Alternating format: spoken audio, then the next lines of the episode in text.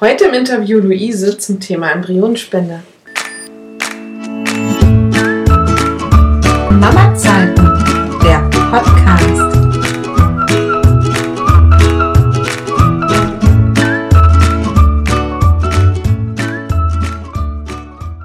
Hallo und herzlich willkommen zu meinem ersten Podcast überhaupt. Mein Name ist Janina und mir gehört der Blog Mama Zeiten. 1978 gab es eine medizinische Sensation in Großbritannien, denn das erste Baby nach künstlicher Befruchtung erblickte das Licht der Welt. Seit 1982 gibt es auch Kinderwunschbehandlungen in Deutschland. Heutzutage werden ca. 100.000 Behandlungen im Jahr durchgeführt, wovon 24.000 Babys das Licht der Welt erblicken. Heute freue ich mich auf meinen Gast, die Luise, und wir sprechen heute über das spannende Thema Kinderwunschbehandlung und dazu auch zum Thema Embryonenspende. Viel Spaß! Hallo Luise! Hallo! Wir haben uns heute gedacht, wir reden mal ein bisschen und fang doch einfach mal ein bisschen an. Vielleicht magst du dich einmal kurz vorstellen, damit die Leute wissen, wer da eigentlich spricht. Ja, ich bin die Luise, bin 43 Jahre, fünffach Mama. Ich habe drei erwachsene Kinder, zwei kleine Kinder. Ja. Und was willst du wissen? genau, unser Thema ist ja heute Kinderwunsch und ähm, das besondere Thema Embryonenspende, wobei ihr beide als Paar ja einen ziemlich langen Weg schon hinter euch habt ähm, in der Kinderwunschbehandlung. Und vielleicht fangen wir mal ganz am Anfang an. Ähm, vielleicht magst du uns mal erzählen, wie das so ist? Also die meisten Paare beschließen ja irgendwann so, jetzt kriegen wir mal Babys und probieren das dann ein, zwei Monate, vielleicht auch mal länger und sind dann schwanger und ähm, kriegen dann ihr Baby. Aber bei manchen Paaren funktioniert es halt eben auch nicht so einfach. Und wie ist es denn? Erzähl doch einfach mal, wie das so war. Der Tag, als der Arzt sagte, tut mir leid, aber auf natürlichem Weg, so wird das nichts. Als ich meinen Mann kennengelernt habe, war uns ziemlich schnell klar, dass wir Kinder wurden. Ähm, ich habe ja, wie gesagt, schon drei Erwachsene, habe aber jetzt nochmal neu geheiratet und ja, natürlich probiert man das erstmal auf ganz normalen Wege. Ähm, ähm, hat nicht funktioniert. Dann denkt man, ja gut, okay, nimmt man mal eine Pille eine Zeit lang, setzt die Pille dann wieder ab. Ähm, dann macht man mal ein Spermiogramm. Ja, und dann kam leider raus, dass es wirklich ähm, sehr schlecht ist. Wie gesagt, ich bin ja schon 43 oder 42. Meine Eizellen waren auch nicht mehr so der Burner. Und ja. Und dann ging es eigentlich los, dass wir in die Kinderwunschklinik gekommen sind. Und dein Mann, wie, wie hat der reagiert, als ähm, festgestellt wurde, naja, die Jungs sind nicht so schnell, wie sie sein müssten? Also das war ganz schlimm für ihn. Und ich glaube, das ist für jeden Mann einfach so. Mhm. Ähm, er hat ja noch eine OP gemacht, wo noch eine Krampfader entfernt worden ist. Oje. Auch am Boden. Mhm. Und ähm, hatten wir dann natürlich die Hoffnung gehabt, dass es dann besser ist. Aber mein Mann hat ähm, sehr wenige Spermien und die da sind, sind deformiert. Okay. Ähm, und vielleicht zwei, drei, die dann so einigermaßen in Ordnung sind die man zu einer künstlichen Befruchtung auch nehmen könnte. Ähm, ja, und so ging es dann in die Kinderwunschklinik. Mhm. Und für alle die, die sich jetzt mit dem Thema gar nicht so gut auskennen, ähm, es gibt ja verschiedene Möglichkeiten der in vitro, also im Reagenzglas sozusagen, Befruchtung. Zum einen gibt es ja die IVF, wo die Spermien äh, und die Eizelle zusammengebracht werden. Mhm. Ne? Ja, die also da, die befruchten sich praktisch selber in dem Reagenzglas, ne? Richtig. Die ICSI, da äh, werden die zusammengeführt. IVF müssen die Spermien den Weg alleine finden. Bei der ICSI ist es eben halt so, dass sie zusammengeführt werden. Ähm, das mussten wir machen, mhm. weil die Spermien ja, wie gesagt, schon nicht so der Burner waren, meine Eizellen auch nicht. Das heißt, es musste einfach mal ganz doll nachgeholfen werden. Ähm, ja, äh, das Ganze haben wir zehn Jahre gemacht. Zehn Jahre? Ja. Das ist eine Jahre. lange Zeit. Oh. Ja, wir haben drei, vier Xis pro Jahr gemacht ungefähr. Ähm, Pro Ja. Jahr. Das wären ja dann 30 Xis insgesamt. Ja, wir haben natürlich drei, vier, es gab auch mal ein Jahr, wo wir dann nur zwei, das äh, ist auch einfach eine Geldfrage, ne? Ja. Ähm, wir haben natürlich dann auch mal eins eingefroren gehabt, aber im Grunde genommen habe ich dann immer nur zwei oder vier Zeller zurückgekriegt. Hm. Ähm, ja, das war verschenkte Zeit. Okay. Und wahrscheinlich auch eine sehr teure Zeit. Der ganze Spaß hat uns 60.000 Euro gekostet, ja. Wow, Wahnsinn. Und ähm, da muss man ja schon fast fragen, ob man da, muss man da einen Kredit aufnehmen oder wie muss man sich das vorstellen? Also ich meine, das ist ja jetzt mal nicht eben, jeder hat ja nicht jedes Jahr irgendwie 4000 Euro liegen, ne, für so eine Befruchtung. Haben wir gemacht, haben wir gemacht. Also man muss dazu sagen, man hat natürlich die ersten Versuche von der Krankenkasse übernommen gekriegt. Hm. Dann hat man ja trotzdem noch die Hoffnung gehabt, weil die Ärzte halt noch die Hoffnung gegeben haben. Ähm, und ich glaube, das kennen ganz viele Paare und auch Frauen besonders, ja, wo die Hoffnung einen gemacht wird. Ähm, ja, und dann macht man einfach von sich aus schon weiter. Ja, ich kann mir Also- vorstellen, gerade so die ersten, die erste ICSI, okay, hat vielleicht nicht geklappt, sagt man sich, mache ich noch eine. Dann ist man wahrscheinlich schon recht enttäuscht, aber dann immer wieder dieses, also diesen Mut zu fassen und wieder zu sagen, jetzt mache ich noch eine und noch eine und noch eine. Das ist ja schon beachtlich, sage ich mal. Ne? Also, dass man dann, wie kommt es, dass ihr nicht aufgegeben habt und gesagt habt, irgendwie wird's wohl nichts und dann lassen wir es. Der Wunsch war einfach viel zu groß. Mein Mann hat keine eigenen Kinder. Mhm. Ja, und der Wunsch war einfach viel zu groß. Und man hat einfach gedacht, weißt du, man macht noch was, man ähm, pimpt seine Eizellen, weißt du, ähm, das gibt ja sowas, ne, wo man dann eben halt, oh, dann trinkt man einen besonderen Tee, der Mann nimmt ähm, irgendwelche Zauberpillen, weißt du, die die Spermien dann noch besser machen. Ja, das ist einfach so. Man Mhm. sucht sich alles im Netz raus, was man kriegen kann und denkt, der nächste Versuch wird es. Mhm. Ähm, und beim nächsten Versuch klappt das. Man forstet sich durchs Internet, man fragt in verschiedenen Foren nach, ähm, kriegt immer wieder neue Inspirationen. Die Ärzte machen einfach immer wieder Hoffnung, indem sie sagen, oh, jetzt gibt's was. Jetzt kann ich euch helfen, das wird jetzt klappen und ne, Mhm. seid positiv. Ähm, ja, und dann schöpft man immer wieder Hoffnung und man, weißt du, das ist einfach auch so, dass man sagt, wenn dieser Versuch nicht klappt, Schatzi, machen wir dann noch einen Versuch? Und der Mann Mhm. sagt ja, und dann kannst du schon entspannter in den Versuch reingehen, Ja, weißt du, weil du weißt, wenn das nicht klappt, naja, dann machen wir halt noch einen. wir reden jetzt immer von Versuchen, aber vielleicht wissen gar nicht alle Zuhörer so genau, was da eigentlich gemacht wird. Magst du uns kurz erzählen, wie so eine ICSI-Behandlung eigentlich abläuft, damit man mal so eine Vorstellung bekommt, was das eigentlich heißt? Sehr gerne. Ähm, du fängst an, Eizellen zu produzieren. Jede Frau hat ja, ja eine Eizelle, jeden Eisprung. Ähm, in einem künstlichen Versuch nimmst du Hormone und produzierst mehr Eizellen. Wenn die reif sind, werden sie dir entnommen unter einer Vollnarkose, gehen ins Labor. In der Zeit geht dein Mann ähm, zur Samenabgabe und dann wird das Ganze versucht zusammenzuführen. Ähm, du kriegst einen Tag später vom Labor Bescheid, wie viele sich deine Eizellen befruchtet haben. Wenn du Glück hast, es gibt Frauen, die haben in ihrer Stimulation manchmal 12, 17, 18 Eizellen. Befruchtungsrate liegt immer so, immer so zwischen 50 und 60 Prozent. Das heißt, die Hälfte sind befruchtet, haben sogar noch was zum Einfrieren. Ähm, ja, und beim so so ist das ja. So läuft eine ICSI ab. Und dann wird das dann, wenn es befruchtet ist, wird geguckt, wie entwickelt sich das. Ähm, am nächsten Tag ist es dann ein Vierzeller, dann ein Sechszeller oder Achtzeller, je nachdem. Ja, und dann kriegst du es irgendwann in einem sehr guten Stadion wieder zurück. In der Hoffnung, dass sich das in der Gebärmutterschleimhaut einpflanzt. Genau. Die Stimulation, das sind ja Spritzen in den Bauch, die man sich selber geben muss. Und das geht, glaube ich, über bestimmt zehn Tage mindestens, ne? Vorm Eisprung. Und der Einsprung wird dann ja auch mit einer Spritze ausgelöst.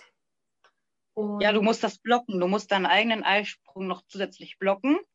das ja nicht vom Körper gesteuert wird, sondern das wird ja alles künstlich gemacht, ja. ja. Das heißt, also du löst deinen Eisprung, den du unterdrückst, mit einer separaten Spritze aus und dann genau ähm, gewisse Stundenanzahl später hast du dann die Eizellentnahme. Genau, ja. ich habe mal gehört, ähm, irgendwie die Wahrscheinlichkeit per künstliche Befruchtung schwanger zu werden liegt irgendwie bei 30 Prozent pro Versuch. Das ist schon, ah, das kommt auf das, kann man so nicht sagen. Es kommt auf das Alter drauf an. Hm. Ähm, das kommt auf das Alter drauf an, auf das Endometrium. Das sind. Naja, es so wird pauschal weniger im steigenden Alter, ne? Auf jeden Fall, mhm. auf jeden Fall. Und, ja, ähm, leider. Es ist halt wie also so ich sag mal, ich sag mal, wenn man so sagt, 15 äh, Prozent, ich glaube, das ist schon realistischer. Mhm. Also ähm, das ist halt wie so ein Hürdenlauf. Es kann halt nach jedem Stadium, also sei es Stimulation, Eizellentnahme, Befruchtung, Transfer, es kann halt jederzeit immer zu Ende sein, was eine ziemliche psychische Belastung ja auch für die Paare ist, weil man ja zwischen Hoffen und Bangen und man darf nicht vergessen, es ist ja immer ein klinisches Umfeld. Ne? Es ist ja nicht der kuschelige Abend mit Kerzen und dabei entsteht dann noch die äh, gekrönte Liebe, sondern es ist ja wirklich, man ist oft beim Frauenarzt, man ähm, wird untersucht, Ultraschall, ach, Telefonate, Vollnarkosen. Und ähm, das habt ihr wirklich jedes Jahr mehrfach gemacht, über zehn Jahre. Das muss man sich mal vorstellen. Kam denn für ja. euch gar nicht Adoption oder sowas? Das, das Schlimmste ist aber Adoption ähm, da sind wir raus gewesen. Ich war schon zu alt gewesen, mein Mann war schon zu alt. Ähm, und die Voraussetzungen dafür sind utopisch. Mhm. Also es macht das echt schwierig. Ich muss dir auch ganz ehrlich gestehen, natürlich denkt man auch über Adoption im Ausland nach. Ja. Ähm, weißt du? Bis wir dann irgendwann was anderes gehört haben. Also jetzt Thema Eizellenspende und Embryonspender. Ähm, ja. Aber wär, äh, wenn ich, sorry, wenn ich kurz zwischenfrage, aber wäre denn laut der Kinderwunschklinik, ich meine, nach zehn Jahren hätten die dann immer noch weiter und weiter probiert oder haben die auch irgendwann mal gesagt, also, ähm, naja, jetzt vielleicht gucken sie mal im Internet, ob sie noch, noch andere Alternativen finden. Ich meine, das ist, könnte man sich ja vorstellen, Nein. dass sie irgendwann auch mal sagen würden, ja, jetzt ne, nach so langer Zeit, die wissen ja auch, dass es noch andere Möglichkeiten gibt, ne? Aber die, da raten sie dir nicht zu. Auf gar keinen Fall. Okay. Solange die Kinderwunschkliniken, ähm, und das unterstelle ich jetzt einfach mal, solange die Kinderwunschkliniken merken, dass du bereit bist, Geld dafür zu bezahlen. Es sind nicht alle Kliniken, so ganz bestimmt mhm. nicht. Aber ich habe halt so meine Erfahrungen damit gemacht und auch ja durch mein durch meine Community, die ich ja auch selber nun habe, ähm, wird das auch immer so berichtet. Ne? Sobald mhm. sie merken, du würdest alles dafür tun, ähm, ja, werden sie niemals sagen, das hat keinen Sinn oder macht keinen Sinn. Ja. Ähm, oder sie sagen halt einfach, okay, das klappt nicht, wir brechen jetzt hier ab. Sie würden aber niemals sagen, dass es noch andere Möglichkeiten gibt. Ja, ich habe ähm, gelesen im Vorfeld, dass die das halt so offiziell auch nicht dürfen. Aber so unter der Hand könnte ich mir vorstellen, gibt es bestimmt auch Kliniken, die das durchaus auch mal machen. Die können ja auch nur den Tipp geben, gucken Sie doch mal im Internet nach Alternativen. Weil in Deutschland haben wir ja mit dem Embryonenschutzgesetz schon sehr knallharte Maßnahmen und Regelungen, sage ich mal. Also zum Beispiel ist die Samenspende in Deutschland erlaubt, aber die Eizellenspende und die Leihmutterschaft sind strikt verboten. Und genauso ist es halt auch mit der Embryonenspende, die ja sehr strenge Auflagen hat in Deutschland. Also die darf ja nur stattfinden, wenn ein Paar Eizellen über hat oder Embryonen auch über hat und die, die dann praktisch kostenlos an Paare weitergeben. Und diese Datenbank ist total, also mau, sage ich mal, weil es natürlich nicht viele gibt, die das gerne machen wollen, weil eben auch der Vater, ich habe gelesen vorhin im Internet, über 100 Jahre werden die Daten vom Vater gespeichert. Denn ein Kind kann mit dem 18. Lebensjahr dann eben auch darauf bestehen, herauszufinden, wer der wirkliche Vater ist. Der hat ja, und wer will das denn hier, ne? Frage ich dich, wer, wer macht das denn? Du gehst in die Kinderwunschklinik, ja, hast eh schon einen schwierigen Weg mit deiner Frau, ja, hast noch Eizellen übrig, ja gut, und dann gibst du sie ab und dann irgendwann in 18 Jahren steht dann ein Kind vor der Tür und sagt, ach übrigens, äh, du bist mein genetischer Vater. ähm, genau. ist schon sehr schwierig. Also, ne, ja. Auch für die Frau. Ja, ja ähm, definitiv, ähm, zumal auch ähm, der Vater ja rechtlich gesehen gar keine Pflichten und so hat, sondern da steht dann praktisch ein Kind vor der Tür und der sagt, ja, vor 18 Jahren habe ich mir doch halt mal 50 Euro verdient. Ne? Was willst du denn jetzt von mir im schlimmsten Fall? Ne? Muss nicht so laufen, aber schlussendlich kann es so laufen. Und was tut man da denn auch ein Kind an? Ne? Also finde ich persönlich. Ja, auf jeden Fall. Ähm, ja, das ist halt, das ist halt echt schwierig. Ähm, aber ich muss dir auch ganz ehrlich sagen, für mich widerspricht sich das. Die Eizellenspende ist verboten. Mhm obwohl der Mann da mit drinne ist, ja, der, der Partner. Der gibt ja seinen Samen dafür ab. Du kriegst ja nur Eizellen gespendet, aber der Mann gibt ja seinen Samen ab. Das heißt, es ist ja die Genetik von dem Partner mit drinne. Während die Embryonspende beides fremd ist und das verboten, äh, das erlaubt ist. Verstehst ja. du, was ich meine? Ja, ja, genau. Das widerspricht sich für mich total. Ja. Ähm, das ist, ist aber auch ein Grund, warum es dann diesen Kinderwunschtourismus gibt und die Leute im Ausland dann ins Ausland gehen, nach Spanien, Tschechien oder äh, Dänemark, die Gesetzgebung, Ukraine. Genau, wo die Gesetzgebung eben auch echt eine andere ist. Ne? Schlussendlich seid ihr dann ja auch ins Ausland gegangen. Mit eurer Hallo? Wunsch. Ja.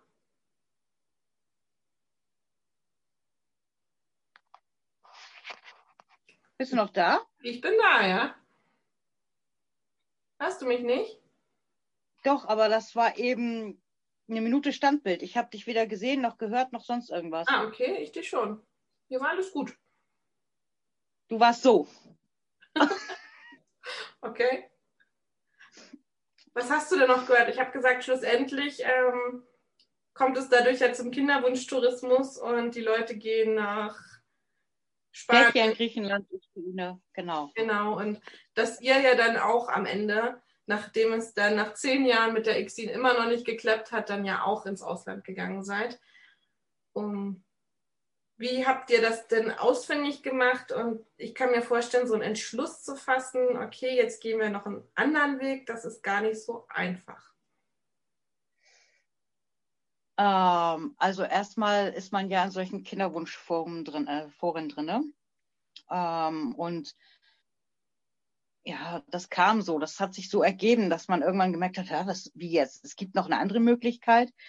Ähm, Eizellenspende, Embryonspende, was ist denn das überhaupt? Und ähm, ja, und also eigentlich wurde mir und meinem Mann sehr schnell klar, dass es die einzige Chance, die wir haben, noch ähm, eigene Kinder zu bekommen.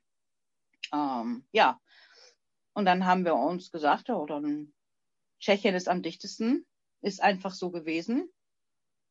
Ja, und dann sind wir nach Tschechien gegangen. Aber hattet ihr gar keine Probleme damit? Also ich meine, Eizellen und ähm, Samenspende, also eine Embryonspende bedeutet ja praktisch, es sind eine andere Frau und ein anderer Mann, wo das verschmolzen wird und dann trägst du das Kind ja sozusagen aus was aber ja genetisch, also wenn man es mal ganz streng genommen sieht, genetisch ja nicht euer Kind ist. Aber weißt du, du hast die Möglichkeit, es selber auszutragen. Das und das ist, du bist selbst einfach schwanger. Du kannst die Schwangerschaft komplett selber genießen. Du bringst das Kind selber zur Welt. Du spürst es ja auch in deinem Bauch. Das ist ja was anderes, als wenn du jetzt äh, eine Leihmutterschaft machst oder eine Adoption. Das weißt du? Ähm, das ist doch toll, dass du mit meinem Mann, mit, mit deinem Mann die Schwangerschaft genießen kannst. Mhm. Alles. Du machst das alles zusammen. Ähm, und ganz ehrlich, es ist dein Kind. Es spielt gar keine Rolle. Du denkst da gar nicht drüber nach. Wollte ich gerade fragen, ähm, vergisst man das dann auch irgendwann, dass, dass das eine Embryonspende war? Also auch im Alltag, wenn das Kind dann da ist? Oder? Da denkt man doch gar nicht drüber nach. Das ist doch halt, ich muss dazu sagen, dass wir nun sowieso sehr offen mit dem Thema umgehen.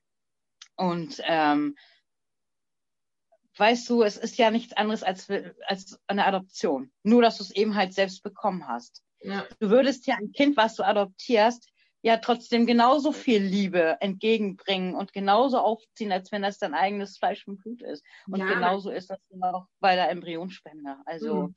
da verschwendest du keinen Gedanken mehr daran. Ähm, ganz viele stellen sich die Frage tatsächlich, kann ich es genauso lieben, als wenn es mein eigenes ist? Aber weißt du, du weißt ja nicht, wie es ist, dein eigenes zu haben. Es ist ja dein eigenes. Ja. Verstehst du? Das ist ja so, ja. Du Ja, verschwendest sogar. Mhm. ja, viele denken bestimmt, naja, man spielt so ein bisschen Gott, man greift in die Natur ein, dass Paare, die normalerweise ja biologisch gesehen keine Kinder kriegen können, Kannst es nicht gibt mehr hören. ganz viele, genau, die dann sagen, nee, dann muss man sein Schicksal eben akzeptieren. Das ist halt so, ihr Mhm. seid halt nicht bestimmt dafür, Kinder zu haben. Aber Ganz was sagst du zu so Leuten, die, die das gar nicht so nachvollziehen können? Ich meine, man hat mit medizinischer Hilfe ja jetzt da sein Kind auch da und man hat seinen Wunsch sich erfüllt. Aber trotzdem gibt es ja auch immer noch Leute, die sagen, nee, ich verstehe das nicht. Also wie kann man nur. Der schlimmste Satz, den man immer zu hören kriegt, oder die Kinderwunschpaare zu hören kriegen, ist, wenn es nicht sein soll, soll es halt nicht so sein. Genau. Das ist der Standardspruch, den jeder zu hören kriegt. Ganz schlimm sowas. Die Leute wissen einfach nicht, was es für Paare bedeutet, keine eigenen Kinder zu kriegen. Was die eigentlich durchmachen und wie schlimm das ist. Wie schlimm das für die Paare ist, diese ganze Situation. Und dann kommen dann noch Freunde, Familie, die solche Sprüche bringen. Hm. Ähm, die haben einfach keine Ahnung, weil es bei denen wahrscheinlich entweder funktioniert oder weil, ja, das, ich, ich kann es nicht nachvollziehen, sorry. Ähm, Ja, ich glaube, die haben auch ein bisschen falsche Vorstellungen. Also ich meine, ähm, ich weiß gar nicht, es gibt bestimmt, es gibt ja auch so Filme, wo man dann den Katalog durchblättert und sagen kann, so den möchte ich als Vater und den als Mutter und ähm, Ja. ne, dann möchte ich bitte blaue Augen, einen Jungen mit blonden Haaren und also so ist ja Ganz die schlimm. Vorstellung, ne? aber so läuft es ja nicht wirklich im realen Leben. Ne? Also klar gibt es einen, einen Check, sage ich mal, dass man guckt, dass das ähm, dass das Embryo praktisch dann auch zur Familie passt. nein, nein, nein, nein, da muss ich dich unterbrechen.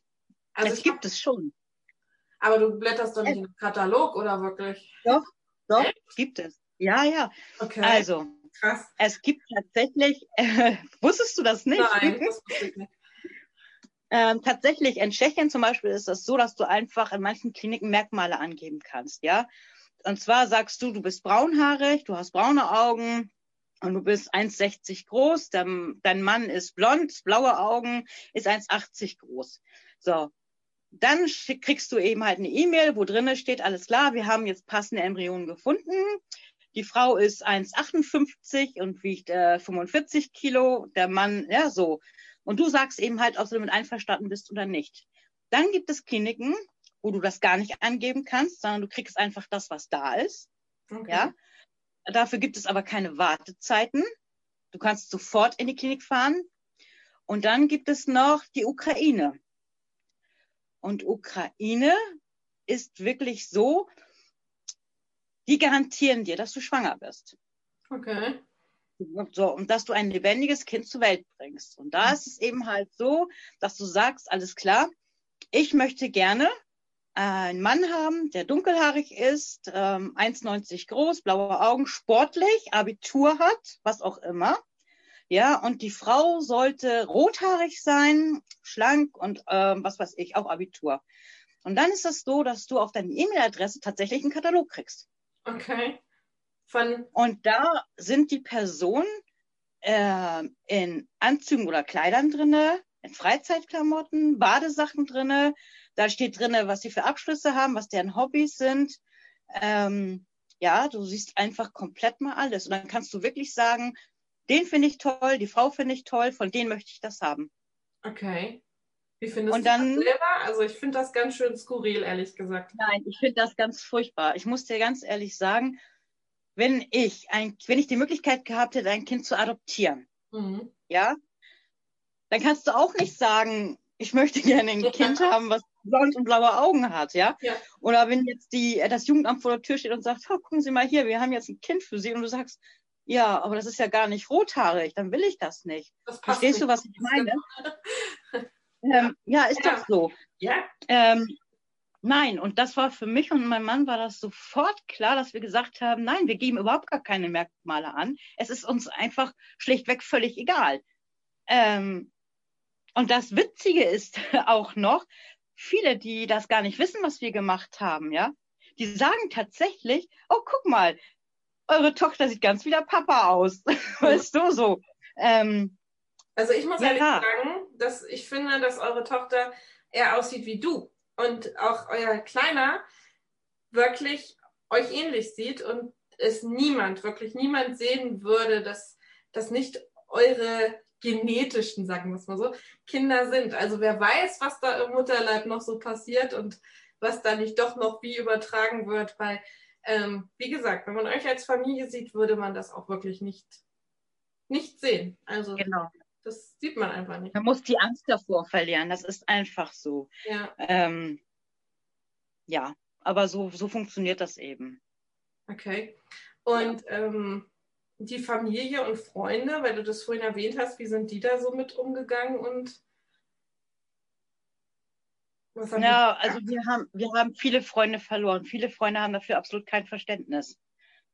Ähm, das ist halt schwierig, weil es eben halt auch unser Alter ist und die gesagt haben, Mensch, ähm, die anderen Kinder sind schon außer Haus, ihr wollt doch jetzt nicht nochmal von vorne anfangen und dann sind das ja auch noch fremde Babys, die ihr da bekommt, noch nicht mal eure eigenen. Muss das denn sein? Und Hm, ähm, ja, wir haben viele Freunde verloren. Familie, muss ich sagen, meine Eltern, ähm, die habe ich da voll mit einbezogen. Die Mhm. haben auch echt mitgefiebert. Die, ich hatte auch Videoanruf gemacht, als ich in Tschechien war und gesagt, oh, ich habe jetzt zum Beispiel den Kasper jetzt drinne und ähm, doch, die, die ja, die standen oder stehen da auch voll hinter. Und ähm, ja, doch, doch. Aber wie gesagt, Freunde ist schon ein schwieriges Thema und ich glaube, das kennen ganz viele. Ich muss aber auch dazu sagen, dass ich auch viele Familien oder auch viele Frauen schon gehört habe, wo die Familie nicht dahinter steht, ne? die Mhm. sogar enterbt worden sind aufgrund der Embryonspende,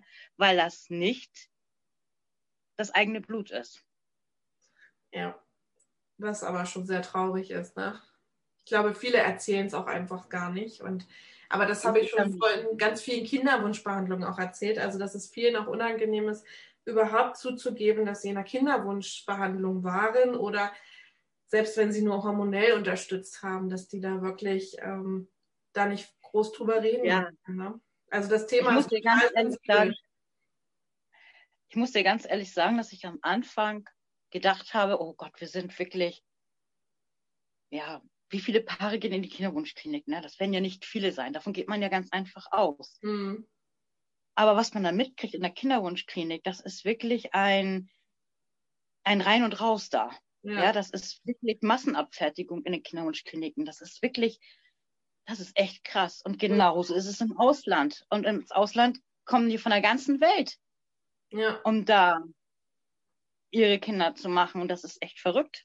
Wirklich. Also, ja, Ja, es ist halt aber auch, wenn man drüber nachdenkt, medizinisch gesehen ja schon Wahnsinn, was heutzutage auch möglich ist. Es wäre ja rein theoretisch sogar noch viel mehr möglich, wobei da man sich wirklich auch schon über Ethik unterhalten kann, ob das noch ganz okay ist, wenn man dann wirklich sein Baby schon so planen und designen kann, wie man es möchte. Ne? Aber man darf halt auch nie vergessen, die Familien, die sich auch für eine Auslands ähm, entscheiden, die haben meistens einen sehr, sehr langen und sehr schwierigen Weg schon hinter sich. Und das ist so das, der letzte Strohhalm und die letzte Hoffnung, die sie dann da haben. Ähm, was mich jetzt noch interessieren würde, ist denn eine Spende aus Tschechien jetzt anonym oder müssen die auch die Daten jetzt vorhalten, dass wenn ihr, eure Kinder, also dafür müsste man auch erstmal wissen, wollt ihr es euren Kindern überhaupt erzählen oder werdet ihr denen das nie erzählen? Und könnten die dann auch dorthin gehen und sagen, ich möchte aber wissen, wer meine Eltern, meine genetischen Eltern sind? die Möglichkeit besteht in manchen Kliniken. In der Klinik, wo wir waren, nicht.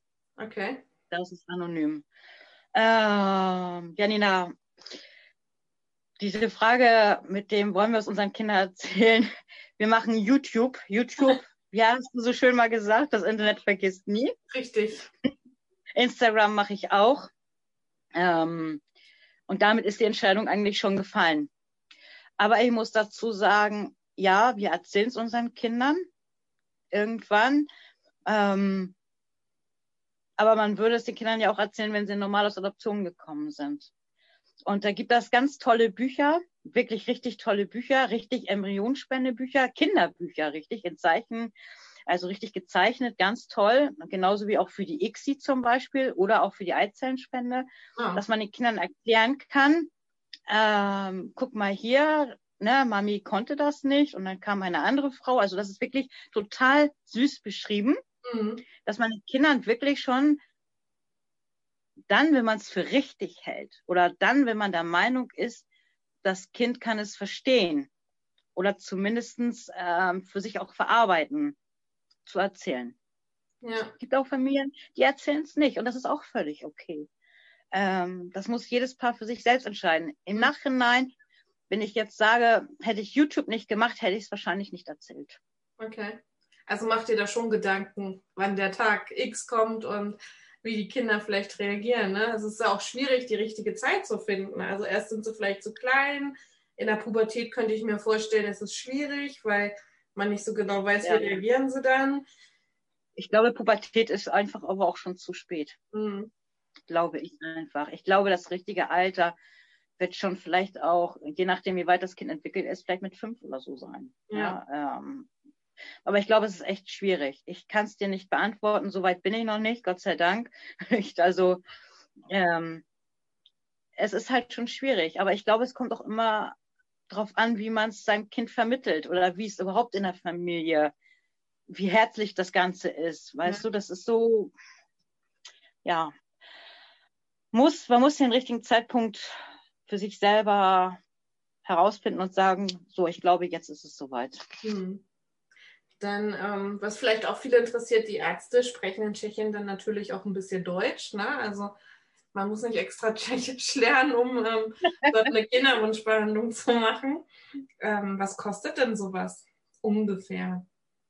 Also eine Embryonspende, als ich ähm, damals meine Tochter eingesetzt bekommen habe, haben wir zum Beispiel zwei Embryonen für 1500 Euro gekriegt.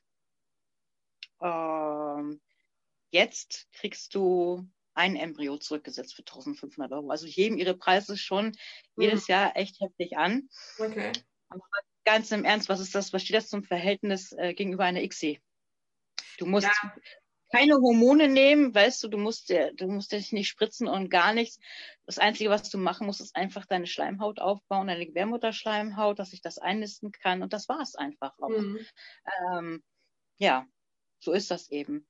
Ähm, und ich muss nochmal auf die ICSI auch zurückkommen. Ich muss ganz ehrlich sagen, ich fand nicht das Schlimmste, die Hormone zu spritzen, sondern das Schlimmste war immer die Wartezeit, empfand Mhm. ich so. so. Also Die Wartezeit bedeutet die Zeit zwischen Einsetzen und Ja, positiven oder negativen Ergebnis. Ne?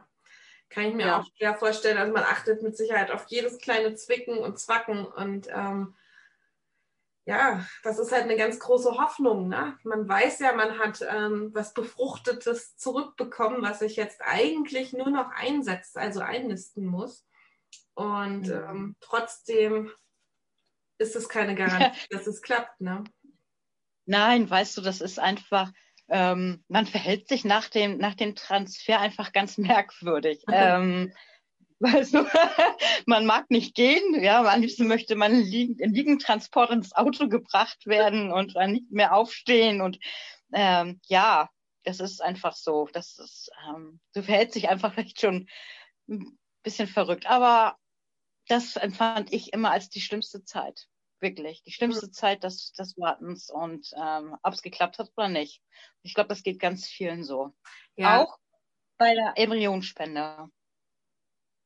Ja, das glaube ich. Also ich finde auch immer, mich würde auch interessieren, wie es so ein Papa dann auch fühlt. Ne? Also als Frau denke ich mal, du, du machst das ja alles mit, du kannst auf deinen Körper auch hören und hast vielleicht auch irgendwelche Anzeichen und der Partner muss das alles irgendwie mitmachen und ist eigentlich ja hilflos daneben und kann eigentlich bis auf die eigentliche Samenspende, jetzt bei einer ICSI zum Beispiel, ja nichts wirklich tun.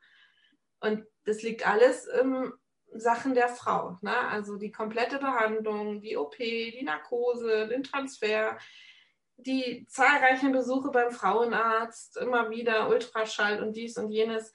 Also diese ganze Prozedur liegt bei der Frau und ähm, ich glaube, dass das für den Mann bestimmt auch nicht einfach war, oder? Ganz im Gegenteil, überhaupt nicht. Und ich glaube, wenn er gekonnt hätte, hätte er mir gerne auch was abgenommen. Mhm. Aber er durfte mich spritzen. Also das wenigstens. Also er musste das dann übernehmen, weil ich selber konnte das irgendwie nicht. Aber ähm, die Männer leiden auch ganz schön. Ja.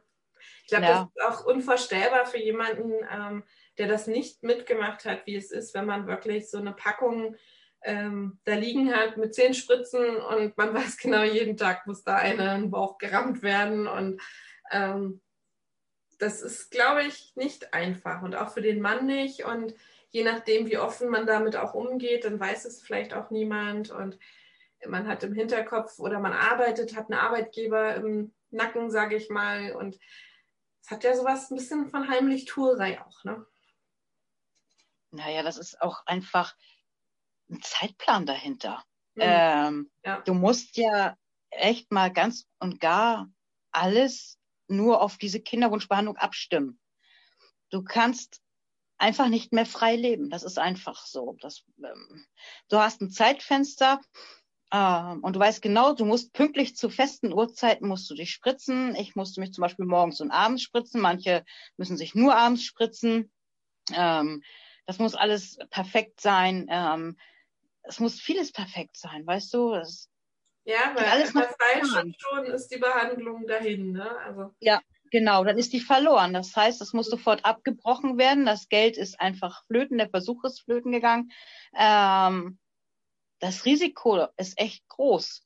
Ja. Das heißt also, du musst wirklich, ähm, die meisten nehmen sich tatsächlich Urlaub, manche sogar unbezahlten Urlaub, nur damit dieser Versuch überhaupt stattfinden kann. Mhm. Ähm, weil das sonst beruflich einfach nicht machbar ist. Ja. ja. Das, ja, das ist halt unvorstellbar, ne? Also was da Paare wirklich auf sich nehmen. Und das darüber sprechen auch ganz viele einfach gar nicht, ne? Überhaupt nicht, leider. Äh, weil es einfach noch ein Tabuthema ist. Mhm. Komischerweise in der heutigen Zeit ist das ein Tabuthema. Naja, ich schade. ja, aber wobei ich kann mir schon vorstellen, ich meine, gerade auch wenn es am Mann liegt, dann ähm, weiß ich nicht, wenn die ersten Fragen kommen, da steht ja dann dein Mann auch nicht da und sagt, naja, hier, ne, mein Spermiogramm war nicht so toll, jetzt müssen wir in die Kinderwunschklinik. Ne? Also das, ich könnte mir gerade vorstellen, wenn es am Mann liegt, dass das halt auch so ein Thema ist, warum viele dann nicht drüber sprechen, ne? weil ähm, das vielleicht ist das noch so von, von so ganz tief verankert, sodass die sich vielleicht nicht wie so ein richtiger Mann fühlen oder so, ich weiß es nicht, aber könnte ich mir jetzt so erklären, dass es daran auch liegt. Ne? Ja ist ein ganz großes Thema, der, der Mann. Deswegen hat, macht mein Mann ja auch bei den YouTube-Videos einfach auch mit, damit auch die Männer mal sehen, okay, da ist einer im Internet, der spricht da echt drüber mit seiner Frau zusammen, die machen diesen Weg. Äh, und dann fangen sie erst an, auch sich zu trauen, entweder den gleichen Weg zu gehen oder zumindest auch darüber zu reden. Ähm, es gibt auch viele Ehen, die daran einfach kaputt gehen. Mhm. Ja, ja, kann ich mir gut vorstellen. Um auf YouTube aber vorher nochmal zu sprechen zu kommen. Also ihr habt ja die letzte Behandlung mit YouTube, also du hast das begleitet sozusagen. Es gibt da viele Updates. Dann hattet ihr ja jetzt erstmal eine kleine Pause, aber es soll ja weitergehen, ne? Ja, richtig, genau. Ähm, wir planen unsere dritte Embryonspende. Okay. Soll losgehen im Februar. Ach, so schnell. Und ich starte ja, Februar, spätestens März soll der Transfer stattfinden. Habt ihr schon Kontakt ähm, aufgenommen, oder? Ja, ja, ja, haben wir. Cool. Mhm. Ich habe auch schon die Medikamente alle hier. Ähm, ich kann es auch kaum erwarten. Aber Corona ist gerade so ein bisschen, ähm, ja, wo ich noch ein bisschen dran zögere. Dürftest ähm, du denn momentan zu Corona-Zeiten nach Tschechien fahren, um ja. die Behandlung zu machen? Ja. Ja, ich kriege tatsächlich von der Klinik ein Schreiben mit. Okay. Darf einreisen, ähm, müsste aber innerhalb von, ähm, ich glaube, 24 Stunden. Die Regeln, die ändern sich gerade zurzeit jeden Tag neu. Mhm. Aber ich müsste innerhalb von 24 Stunden entweder das Land verlassen. Okay. Ähm, ja, also ich kriege tatsächlich eine Bescheinigung, dass ich zu klinischen Zwecken dort einreise. Und in so Deutschland in Quarantäne oder wie? Wahrscheinlich. Ja, aber ja nimmt man ja in Kauf, weißt du, das ist ja, also in Tschechien wirst du nicht ähm, an der Grenze angehalten und kontrolliert und gefragt. Mhm. Diesen Zettel kriegst du einfach mit vorsichtshalber, falls du angehalten wirst. Ah, okay. ähm, Aber wenn man zurückkommt, natürlich ist in Quarantäne, ganz klar. Aber macht man natürlich. Und mhm. das auch gerne. Ja. Ja. Und das, ich werde meinen YouTube-Kanal auch wieder aufflammen lassen und ähm, ja, werde den dritten Versuch, ja, da wieder. Gemeinsam mit deinem Mann dann, ne? Ja, auf jeden Fall. Ja. Okay. Schön. Der, und dann bist du auch auf Instagram, falls da jemand nochmal dir folgen möchte. Ne? Da kriegt man ja. auch immer aktuelle Stories zu sehen und auch ähm, wie dein Kleiner wächst und gedeiht und deine süße Maus. Ja, richtig. genau. Richtig. Ja, ich bin ja, ich bin ja unter Lilumas und äh, habe da auch in der Schwangerschaft auch so am Anfang meine Tests äh, ordentlich immer da gepostet äh, dann eben halt von Monat zu Monat meinen Bauch, ähm, ja, alles Mögliche. Ich mache ja auch Kinderwunschberatung, das mache ich auch über Instagram. Ja, und kann es kaum erwarten, den neuen Versuch da wieder, ja, begleiten zu lassen. Ich drücke euch auf jeden Fall ganz, ganz fest die Daumen, dass das klappt. Und ähm, freue mich auch darauf auf unser neues Projekt, um das nochmal jetzt auch noch zum Schluss kurz zu erwähnen. Und zwar haben wir beide auch noch vor, ähm, in einem Podcast, 1000 Gedanken haben wir ihn genannt, ähm, über auch mal ein paar brisante Themen zu sprechen. Also auch durchaus mal Tabuthemen, die Eltern, Väter, Mütter so bewegen. Hm, da freue ich mich schon ganz arg drauf. Ja, ich mich auch. Und da könnt ihr gespannt sein. Nichtsdestotrotz wird es ähm, eventuell auch noch weitere Mama-Zeiten-Podcasts geben und du möchtest ja auch einen Kinderwunsch-Podcast noch machen. Aber unser 1000 Gedanken soll etwas spezieller werden ne? und auch mal ein paar Themen auf den Punkt bringen. Auch gerne mal mit Interviewpartnern, aber auch ähm, wir beide im lockeren Gespräch, natürlich ungeschnitten und so, wie wir halt sind. auch mit technischen Störungen zwischendurch kann halt passieren, aber das ist nun mal das Leben. Das, ist, das macht uns sympathisch, Janina. genau, so sehe ich das auch. so, in diesem Sinne, ich sage erstmal danke dir, Luise, für diese ganz vielen offenen Worte und deine Geschichte. Und ich bin mir sicher, dass ganz, ganz viele Leute jetzt auch gerne euch im März mit begleiten möchten, wie es da so weitergeht. Und ja. Würde mich freuen, ja. Liebe Grüße an deinen Mann. Und Dankeschön. wir hören uns dann ja sowieso, aber wir sagen jetzt für den Podcast erstmal bis zum nächsten Mal. Tschüss.